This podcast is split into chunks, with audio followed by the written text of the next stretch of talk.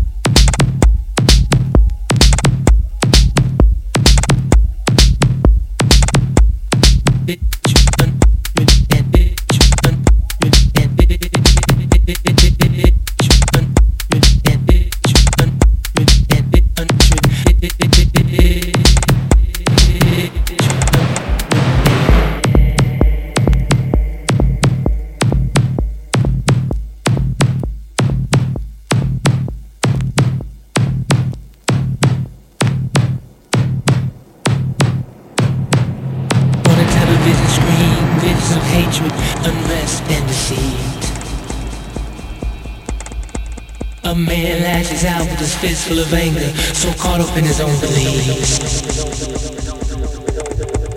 The revolution will be televised this time around, it will be bought and sold. Don't switch it off, don't shut it out. The truth can hurt, but now it must be told.